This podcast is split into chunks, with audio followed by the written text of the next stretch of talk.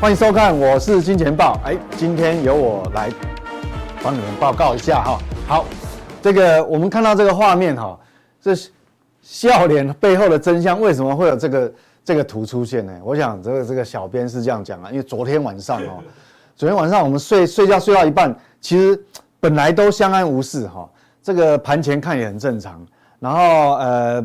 半夜起来尿尿的时候，看还是正常，可是好像在大约三点钟以后哈，呃，整个猪羊变色哈，这个暗夜插刀，到底是被谁插插一刀啊？那个几乎说美股说昨天晚上，呃，应该讲今天凌晨呐，所有的指数大大幅度的拉回，而且速度很快。我看那个那个呃盘后那个资料那个线图啊，几乎。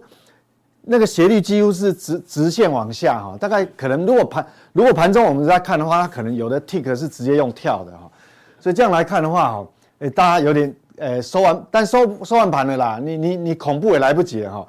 那我们看哈，这个道琼是跌了一点二七，大概呃一点二七其实百分比并不大，可是你如果看那个分时走势哦，是很陡的。那跌幅比较大的是费半。指数啊，就费城半导体指数跌了二点八个百分点，那这个跟台湾比较有关系，所以各位可以看到哈，今天早上股市哈，大概也是受到这个费半影响，尤其是指数里面啊，影响指数最大的台积电，台积电拉回的幅度这样是是呃比其他股呃比其他股票哈有点大，但我们如果说呃看不看加权指数，看这个 OTC 的指数呢，那看起来是还好，好，那开低之后一个下影线蛮长的哈，拉起来。所以主要还是权值股啊，权值股受这个影响。好，那我们就要来看哈，刚到到底说，哎，到底是什么原因哦？怎么会突然下跌？其实找真的要找原因哈，但原因有很多啦。但是我觉得最大的原因不是说我们基本面看到什么重大的这个不好的利空，我觉得我觉得最大的利空是什么？散户集中啊，哦，集中这进场。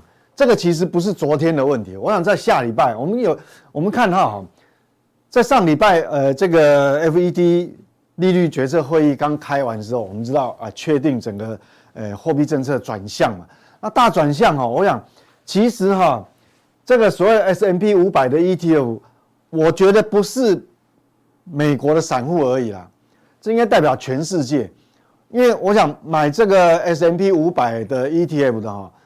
应该是全世界，包含台湾。我看台湾搞不好很多投资人啊，有投资这个所谓标普五百 ETF。那我们看到呢，这个是什么现象？在上礼拜就利率决策会议结束完之后，我们看哈，十二月十五，好，这个标普五百的 ETF 资金流入多少？单日两百一十亿美元，这个创造创下历史新高。散户太太多了，你知道吗？那我们知道哈，常，呃，最怕的就是这个，因为有时候哈，散户为什么会被当成反指标？你看，这个一天两天不觉得，那你你现在一窝蜂涌进来以后，哎，那造就会造成我们常讲说哈，这个这个这个呃这个最大的利空涨多就是最大利空，就涨多了嘛，啊，散户都跳进来。那有一点让人家感觉就该买的哈，该买的都都上车了哈，所以这样来看是比较可怕。我们跟各位看一个图形哦，这个跟这个呼应的，你看哦，这个是上礼拜出现的。那我们来看一下，一样哈，在上周，因为这个一周公布一次，那我们来看这个美国这个所谓 AA，我们讲说有个散户投资人情绪指标。黄色的曲线啊，各位看这个黄色的曲线是看多的。那各位哈，这个是从二零二二年的七月，七月一路看上来，什么时候？我们都按照这个散户情绪指数来看哦，哎，那么长哎，大概有一年半的时间。什么时候最乐观？就是现在，就上礼拜。好，这个这个是。上礼拜来到等于美股投资人调查看多，上礼拜有百分之五十一点三的全部看多。前一次还有一个高点是在这个地方，好，大概也是在呃八月左八月份的时候，啊，曾经有个高点。你看现在又来了，那那那时候指数其实也有一个高点了，然后就下来。你看哦，现在情绪指数也来到几乎，你看过去一年半是不是最高？那就会出现这种事。我们讲说，就说你说呃，指数本来乖离就有点大了哈。那我们知道嘛，常老话一句就，什么是最大利空？涨多就是最大利空，你根本不用，你根本不用找理由哈，不不用找什么什么什么呃基本面，还是有什么总总体经济数据的利空哦。光看这个，你就要要有警觉性。那看空的嘞，看空的是不是这个点？是不是刚好也是过去一年半以来的这个最低点十九点三嘛？哎，这个一切都是巧合。你搭你看搭配这个讯息，是不是都是巧合？所以这个难免。所以我们难怪有人讲说哈，就是涨涨多或是散户太乐观，就是大利空。哦，果然是大利空。那我们回头回头来看这个。几个重要指数，因为我是呃上礼拜四哈，上礼拜四各位还记得吧？好，上礼拜四我就跟各位讲说，因为你利率呃货币政策的转向之后，那当天市场马上不管是债券市场、股票市场，或是其他的这个金融商品哦，会经过一番重新定价。那重新定价之后，你就会有个锚定的基准点。各位还记得吧？上礼拜四，我我是怎么说？好，这这个是那一天货币政策呃公布的那一天。当然，这边写十三号，因为对台湾的时间来讲是十二月十四号，但是对美国来讲那一天晚上是十二月十三号。我上礼拜才跟各位讲哈，说只要这一根，因为你经全部经过重新定价喽，好，重新定价，那只要这一根。长红棒没有被吞噬以前，你都不要担心，哦，你你还如果上礼拜四你有记得我说这个还没有吞噬以前，你就马照跑，舞照跳，好，那现在来，那昨天是不是一个快速拉回嘛？那快速拉回，目前为止刚好是位置是在这个长红棒，好，上上礼拜四的那上礼拜三晚上那个长红棒的高点，所以很显然。还没有被吞噬，所以各位也不要太过于担心了。它有可能是反映这个情绪，好，市场情绪有点太过乐观。好，那这是针对道琼指数。那我们看其他几个重要的指数呢？因为这个地方啊，位置是在这个高点嘛，是没有错哈。那我们看标普五百，标普五百现在位置呢，事实上连呃上礼拜的这个利率决策会议后的这个高点呢，都还没有碰到。好，所以这个。道琼跟标普五百指数都没有大问题，哦，都没有大问题。那当然了，昨天晚上这个拉回的速度也是蛮，也是等于过去几个交易日算是很大的哦，因为它把过去两个交易日呃涨的全部都吞掉了嘛，哈，道琼更多，哦，前面四个交易日涨的都吞掉。那我们来看科技股，因为我们这一次比较特别是说，道琼指数有创新高，创历史新高。那标普五百指数有创历史新高，但是唯独纳斯达克还没有。那纳斯达克还没有创历史新高，但是昨天这个拉回哈，哎，已经呃有小幅的跌破上礼拜啊这个利率决策会议那天的高点哦。不过还好，各位放心，为什么？因为这一根红棒还是没有被吞噬，哦，还是没有被吞噬，所以也不用太着急。那我们赶快来看小型股，因为这一波。呃，从十一月反弹就过去的一个半月，过去一个半月反弹哈，呃，其实幅度最大的是小型股，就是罗素两千。那罗素两千昨天晚上当然，呃，除了快速拉回，它还带一个蛮长的上影线哦。不过这个位置哦也还好，哦也还好，等于说他也没有把这个，事实上他是上礼拜。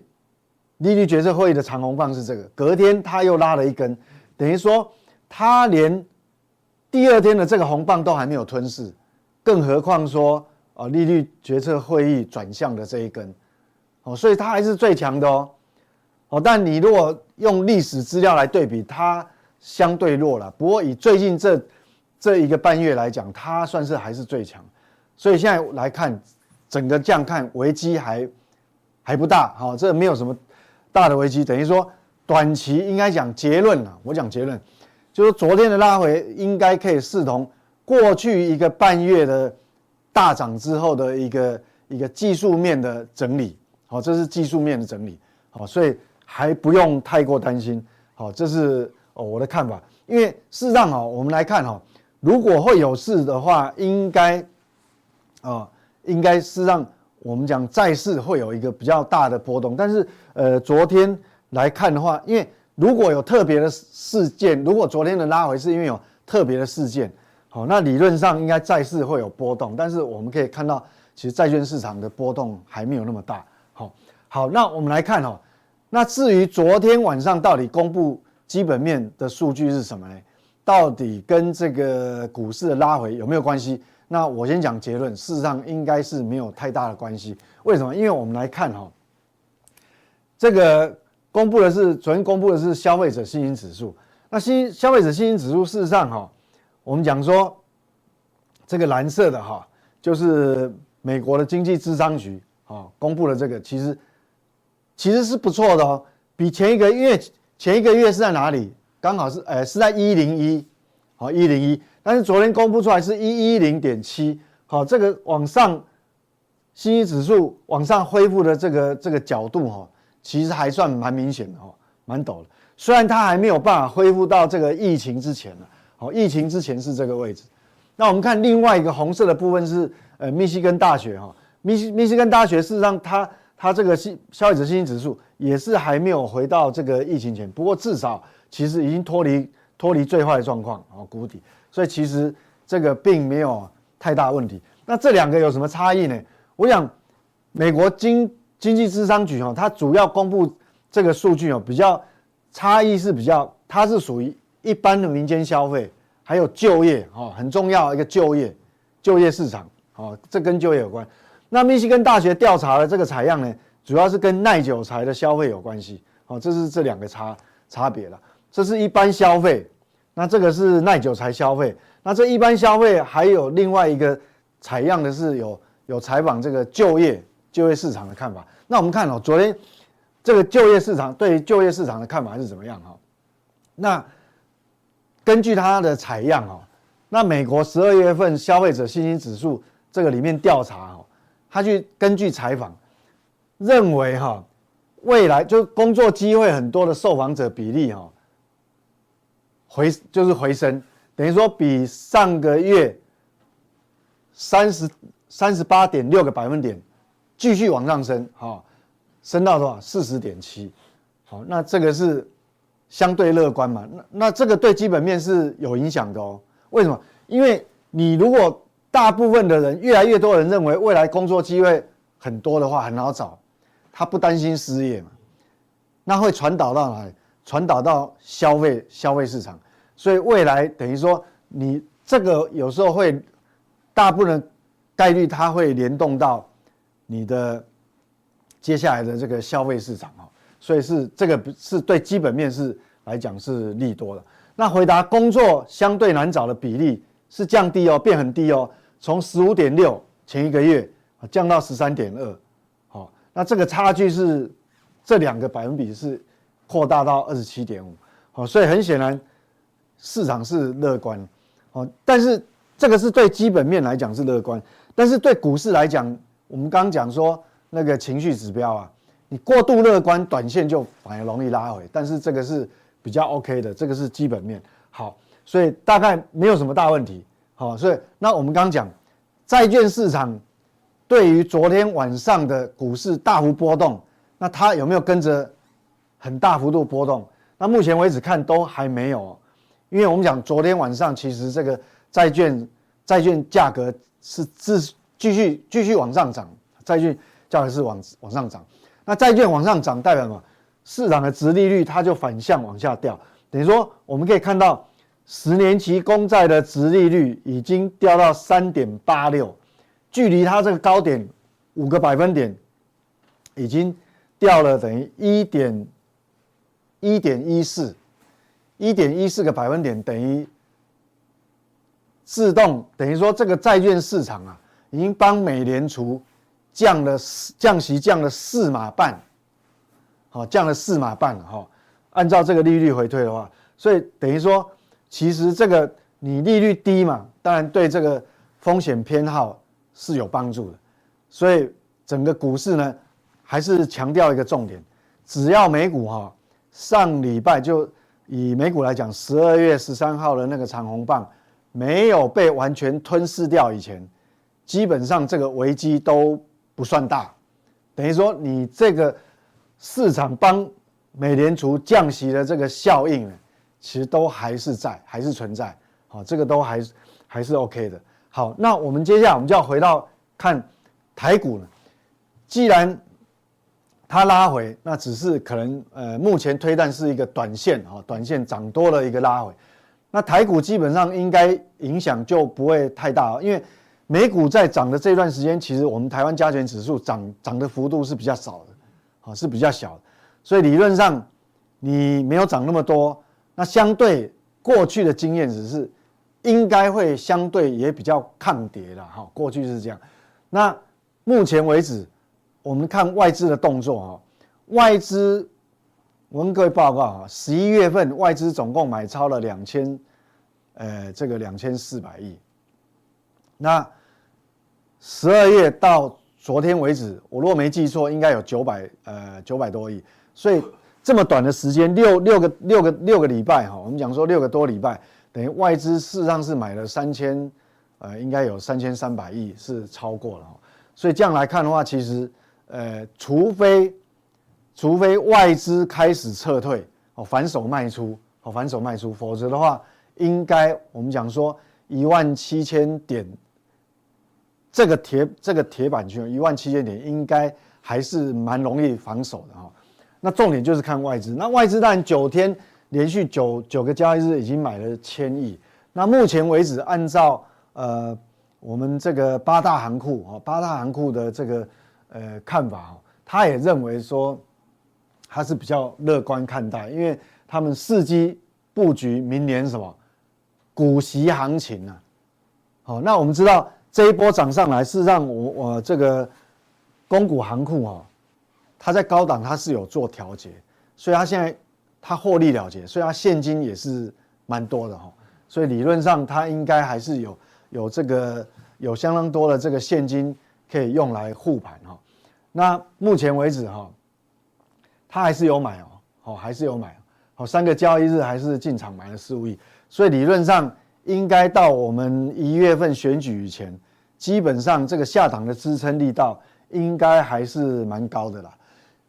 反而我觉得这个是我比较担心的哈，这所谓的四成民众看涨台股，这个其实跟美股的那个情绪指标其实是有异曲同工哦，因为。太多人进来，ETF 卖得太好了嘛？哈，ETF 卖得太好，谁会去买 ETF？各位有没有想？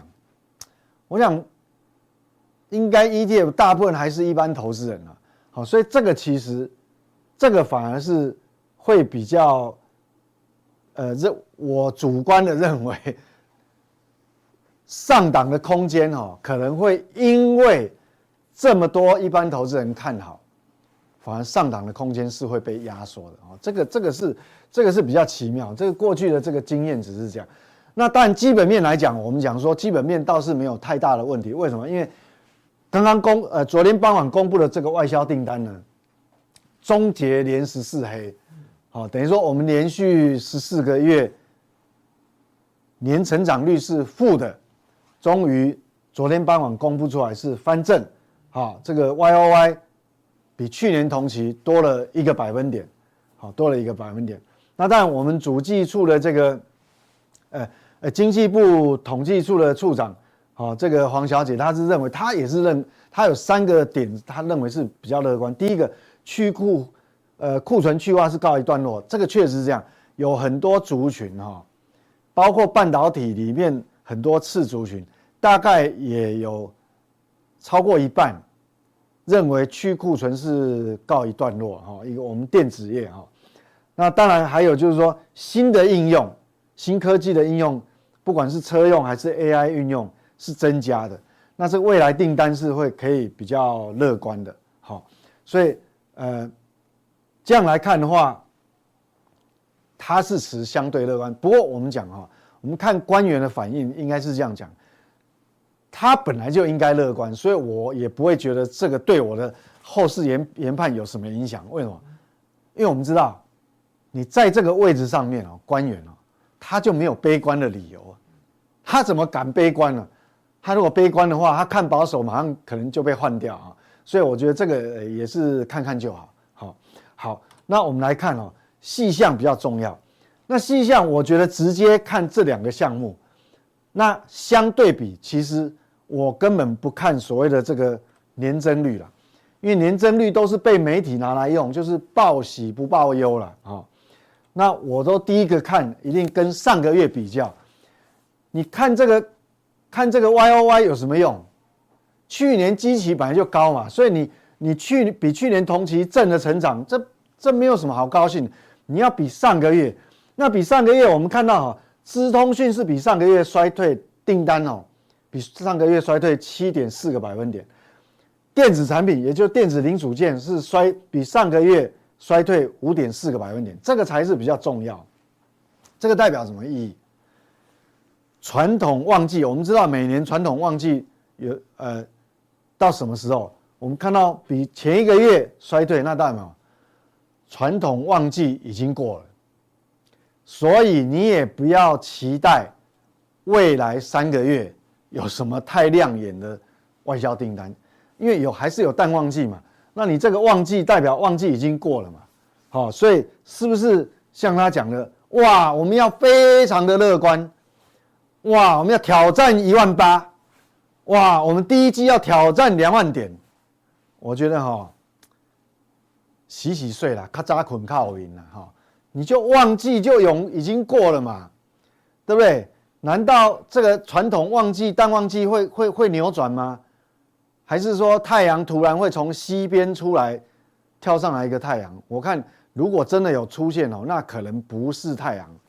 你看到一个西边有很亮的东西出现哦，那可能是核试爆，可能核试爆才有这么亮，跟太阳一样嘛，对不对？那可能是。大利空哦，因为核弹爆炸，对不对哈？所以啊，这个这个，我个人觉得啊，听听就好了哈。为什么听听就好？官员本来就只能报喜不报忧嘛，难道你你要叫他看保守？他都只讲好的嘛，但是他没有讲坏的嘛。我们来看看坏的是什么？我们看哈，这个数字告诉我们旺季已经过。接下来我们领先指标的动向指数哦，动向指数你看哦，资通讯跟电子是不是还在五十以下？那你要高兴什么？那我们用订单金额来统计，这是用采采样加数，就是他采访的这些呃比较代表性的指标有指标性的这些厂商嘛。那以订单金额来看，也是都没有超过五十啊。你看呢、哪一个超过五十？对不对？难难道是把揪狗流喇叭？对不对？没有看清楚，这个都都没有一个超过五十啊。好，那资通讯跟电子的这个也没有超过五十。现在唯一只有有到刚好点到五十，只有这个光学器材啊。哦，这个比较早去库存，不过其他也是都不好嘛。不管是基本金属、机械啊、橡胶啊、塑化，这个都都不好嘛。所以你看前几个交易日。过去几个交交易日不是出现那个这个钢价突然很旺吗？那我就跟各位讲说，如果钢价，我们台湾有没有钢价的定价权？没有嘛，定价权肯定一定都是在中国大陆嘛，不然就是韩国、日本嘛，对不对？哦，就是一些一些特殊钢品，主要都还是在大陆嘛，因为大陆钢材的就占了全世界这超过一半。那你想想看，我们没有定价权，那我们可怎么可能自己的哇外外部市场都很冷清，然后我们台湾钢铁市场很旺，不可能嘛？如果我们钢铁市场要很旺，至少你的外外部环境要很好嘛，你的外销订单订单这个应该会会会不错啊，可是没有嘛？那还有前面哈、他只讲说这个年增率哦，终于。终结这个十四黑，但是你有没有看下个月的数字？去年十二月的数字是多少？我来让大家各位看，去年十二月的外销订单，这是我们下个月要公布的，下个月二十号要公布的。那那去年的十二月外销订单是多少？比十一月更多哎，基期更高哎，五百二十二。那我们现在公布了上个月的这个外销订单是五百零六。那接下来你要面对的基期是去年十二月是五二二哎，是比你高那么多。那我们十二月份的外销订单能够超越这个吗？所以各位不要高兴得太早。我告诉你。这个年增外销接单年增率翻正哦，搞不好昙花一现，下个月又掉掉下去。哦，不是我乌鸦嘴，像我一个一个一个半月前，我不是说台积电营收创历史新高，你不要太高兴，对不对？是不是马上掉下来？好，所以这个东西是这样。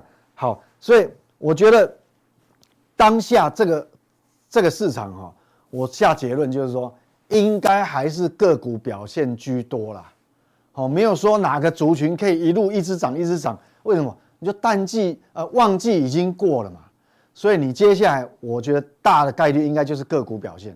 好，所以这个可能跟我们速效定里面，好，过去一段时间有有分享给各位的这些呃呃口袋名单会比较有关系，就是它不是全面性的复苏，全面性的上涨，可能只有个别的题材。哦，所以等一下速效定就很重要了，因为我们过去这个一个一个半月以来，我们透透过回答各位的问题过程，其实我们会有，我还是有分享一些重要的口袋名单嘛，哈，那这个其实就是说，我们趁像类似今天，好，这样我们要趁大盘拉回的时候，这个有时候就差这个临门一脚，这个利空来测试，那测试之后你才知道说，哦。这些口袋名单哪一些是相对不跌的？那它可能啊，就也许就是我们的机会了哈。所以这个速效定很重要哈。出现问题就是成长的开始。好，以上。大家好，哦，欢迎来坐。我是金钱豹啊，今天就又自吹自擂了。好冷哦。为什么放陈美凤呢？跟陈美凤什么关系？跟台股什么关系呢？哦，我跟你讲，我跟你讲，陈美凤最近有新闻又出来，哎。大家猜他几岁？呃，五十几吧。五十八。我小时候就看过他，小时候我是念小学，他就出来演戏的，那种歌厅秀最红。以前呢，在歌以前的餐厅秀是，他把自己晒得很黑，叫黑美人。哦，然后呢，快七十岁了，去扎不扎？人生七十，哎，你想想看，七十岁了可以保养这么好，哎，我讲，很多七十岁哈去整容有没有？他一定有打，一定有稍微调整一下。很自然，有没有？你看看很多很多人，你知道这个东西我，我我那时候问我，我跟你讲说，陈美凤第一个第一个广告，他从广告拍广告片出来的，这个广告叫小美冰淇淋，啊，他们找到了，哎，民国的民国七十一年，民国七十一年，一九八零年，一九八零中国刚改革开放，中美才刚断交，台湾才跟美国断交，多久？你看，哎，最漂亮的欧巴桑啊，第啊第二个。我曾经在十几二十年前嘛，大概有二十年前了。张小燕有个节目，就说他会找些像阿亮不是找人吗？他去他因为他是基隆，他住在基隆出生，他是养父养养养长大。他说找他的小学同学一起出来。欧巴桑，真的欧巴桑。怎么怎么怎怎么差差那么多？啊，这为什么摆陈美凤？很简单嘛，其实我觉得说人呢、我也要保持这样的身材跟那容貌。花很多功夫了，所以常常我们看到人家人成功，每一个人的成功背后有多少人努力？我们我们常看到哦，你你这个人好有钱，那个人那个，你去当你去看到人家光环的时候，你有没有想过人家下了多少苦心？一样嘛，但是股票市场也是，你要看到股票会涨，或者人家赚到钱。像我，我在在市场这么久，看到很多赚到大钱的人，其实他们都花了很多苦心，帮他很用功的，不是表面上我今天去追涨停板，就是随波逐流，不是，这个要自律，然后他有后面很多的努力，所以我觉得，我常常觉得啊，尤其最近我也跟我朋同事聊，就是说做股票啊，要赚钱真的不容易。如果大家赚钱，股票赚钱这么容易的话，大家都发财了，怎么可能嘛？所以。我就看到陈美我是一个人励志的一个一个一个一个相声。哎，最美丽欧巴桑，最最美丽的欧巴桑讲几年？起码讲二十年了。对，真的。讲这二十年，最美丽欧巴桑讲了二十年还在最美丽欧巴桑。最美丽阿骂，我跟你讲，这这个已经太厉害了。我说，所以所以我看到他说，每个人背后的努力。而且第二个，你知道做演艺工作的人啊，要很敬业。什么叫敬业？把自己弄得很状况很好，就对得起观众啊，对不对？你就说这个是很不容易的啦，不是？这叫共勉之啊，叫诶，二零二三年快年这个快快快快结束了，快到圣诞节，就是说每每次在在年底要检讨自己，这今年有什么不足的。啊，明年补足，所以每年要新希望，就这样。我说，那了不起，所以我们看到人成功，那背后下了多少苦功，那一定大家一定一定要注意。好，接下来谈什么？说，就前阵子大概一前这一两个礼拜，在钢铁股好像哎好像有利多很多。其实啊，我在大概三四个月前啊，呃，我有一次一个参会啊，我们我们公司办一个参会，我遇到。富邦证券的这个富邦证券那个负责日本的那那那个那个那个那个个股研究，我就问他一个问题：哎，为什么哈？看起来那时候中钢还宣布说赔钱的时候，我为什么中这个日本的钢铁股会大涨？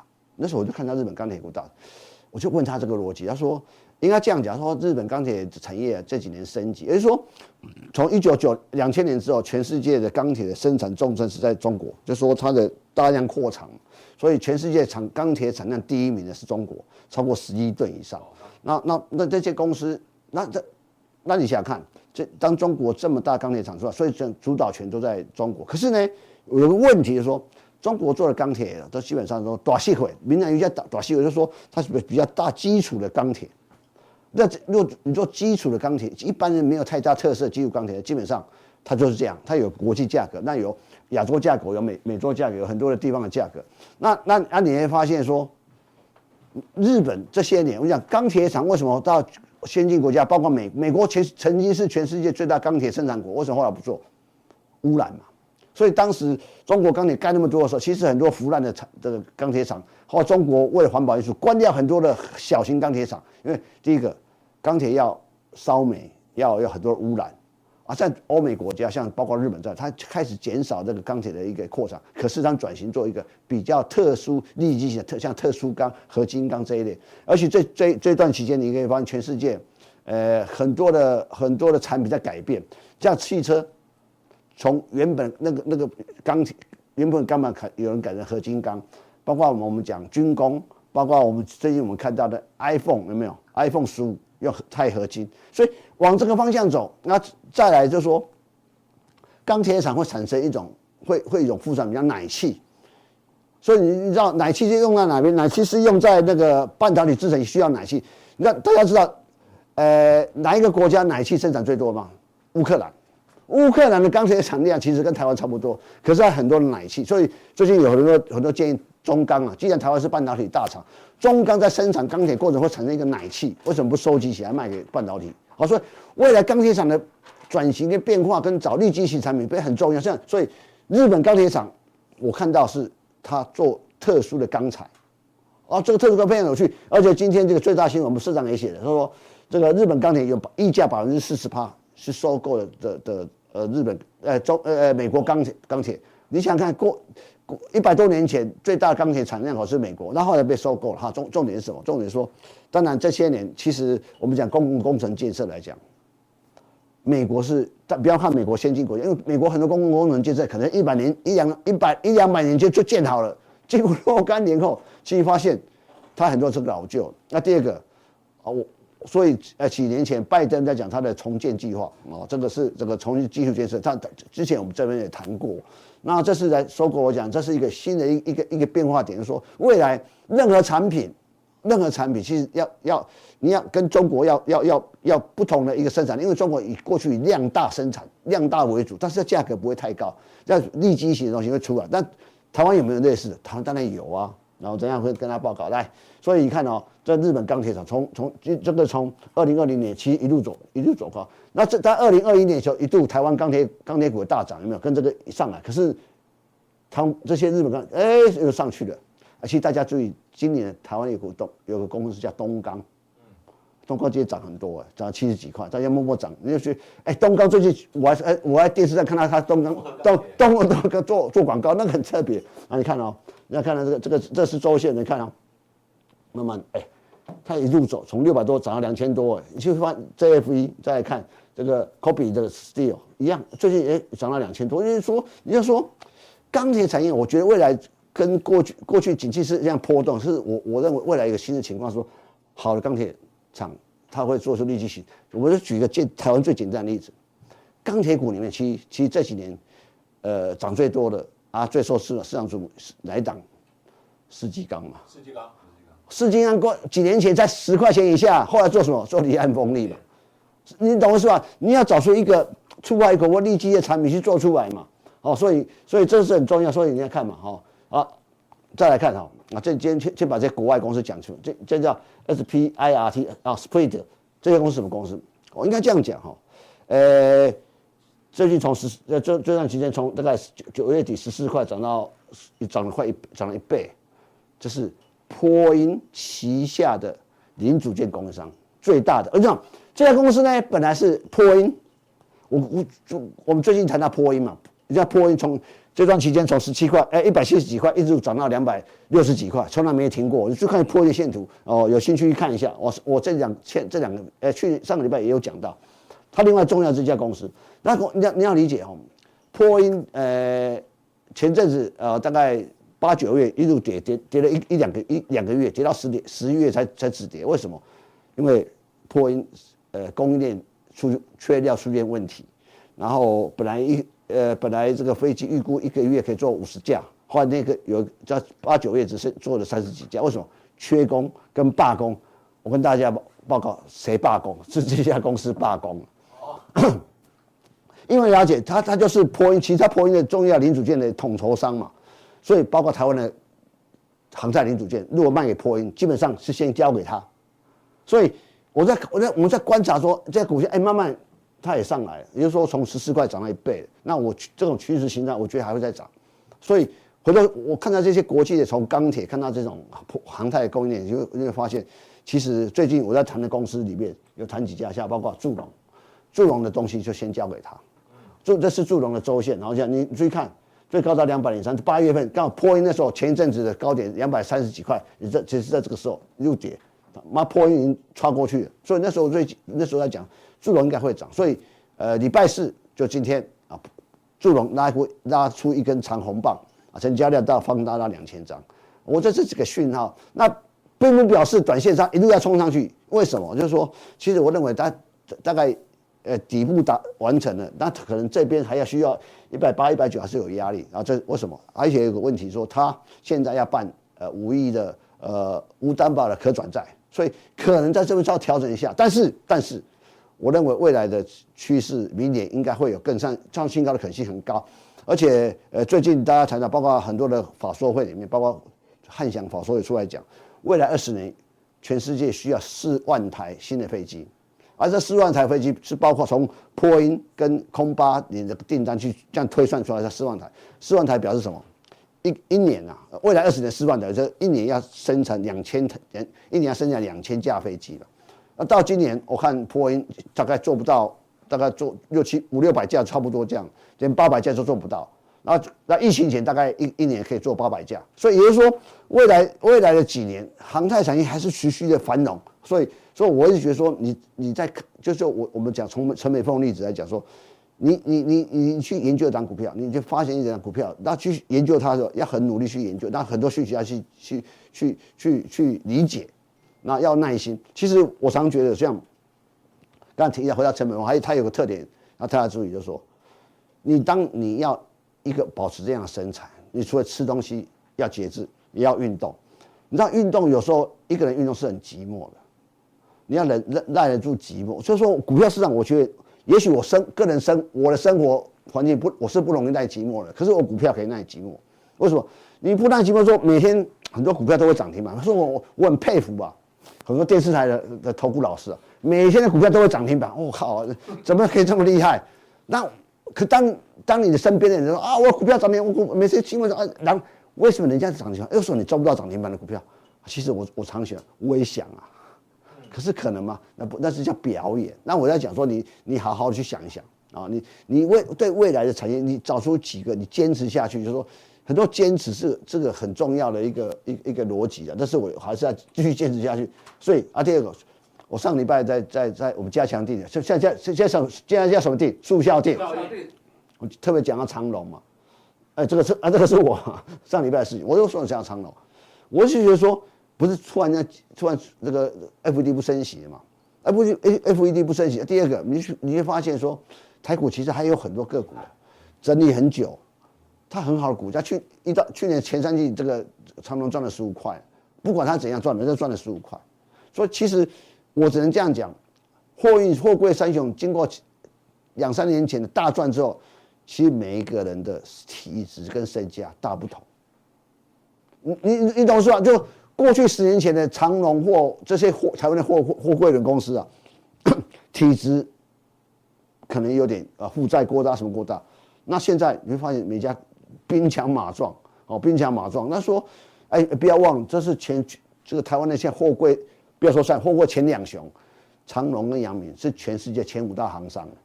哎，台湾有两家公司，这个前前五大跟前十大行商，这是很不容易的啊。那所以所以所以，我那时候觉得一百二十一块长隆应该可以啊，就找到一百五十三。今天阳明还涨停板，但我就觉得哦，这个这个这的的确超过了我的想象。而且我发现，我早上特别看那个电视台的，包括这个两两家财经媒体的电视台在盘中的分，有人说哎，那个长隆可这两这几天，你大概三天这样，长隆可不可以买？啊，阳明可可不可以买？基本上大家都不敢说可以买。他说拉回再买，我就我我觉得你短线拉回就不能买，拉回我觉得还是要调整的。拉回就啊已经哎，他快他是填接近填息的，你知道吗？长荣、阳明是快长隆是快去去去年赔赔了七十几块，在填息的。哎，我再跟大家讲，今年长隆的的涨幅啊，从从最低点算，哎。它涨三四成了呢，你所以你要理解说，很多股票你觉得不怎么涨不怎么涨，可是一次又给你那么多，所以这就有人耐心等待的一个一个结果嘛。所以常说，信仰产生产信仰产哎力信呃知识产生信仰，信仰才有力量。就是说，你要你你要你你你你做股票要要点定见，要点想法，那不要随波逐流啊。这是我想要说，其实。面对我们刚刚看的很多的这个情况啊，说你到底要理解到什么事情事情，然后股票市场就是看到人家股票涨的时候，你会想说，人家有些人这股票会赚到钱，一定是，呃，他很用功，不然就运气好，然后运气好，运气不可能一辈子好啊，所以有时候需要一一些时间去等待。我觉得等待是我觉得做股票啊，去自我磨练，也是有修炼。我我我以前我们我我我的大老板常跟我们讲。股票是最好的修炼场，修炼你的心性啊，修炼你的想法，修炼你的看法。而且每次的，不管你成功跟失败，那些经验都是用钱买来的。那用钱买的东西要好好珍惜哦。然后历史要记得住，历史跟哲学啊，这个这个这个，我讲任何的想法都要坚持下去。如果觉得对，就要坚持下去。我想，而且坚持的股票，股票有有有种东西，就是说啊，什么时候该坚持？也就是我什么要该讲？股价在低档的时候。不妨多坚持一点，股价你买在高档就很难坚持，所以低档买股票，找低档的股票买。我我是我是认为这是我的逻辑。那低档不一定，也许下个循环什么转我也不知道。它是低档有潜力没被发现的，而且或许人家觉得说，啊要等那么久才要买，等七涨你才买。什么叫七涨点？什么叫七？很难说，好不好？大概大概我今天再讲到这里，好，谢谢。我们大概等一下。就像虽然在说哦，从从刚才刚刚刚才那个东西有没有什么新的想法，再跟大家报告，好不好？请大家去订购、订阅速效订哈，谢谢大家，谢谢。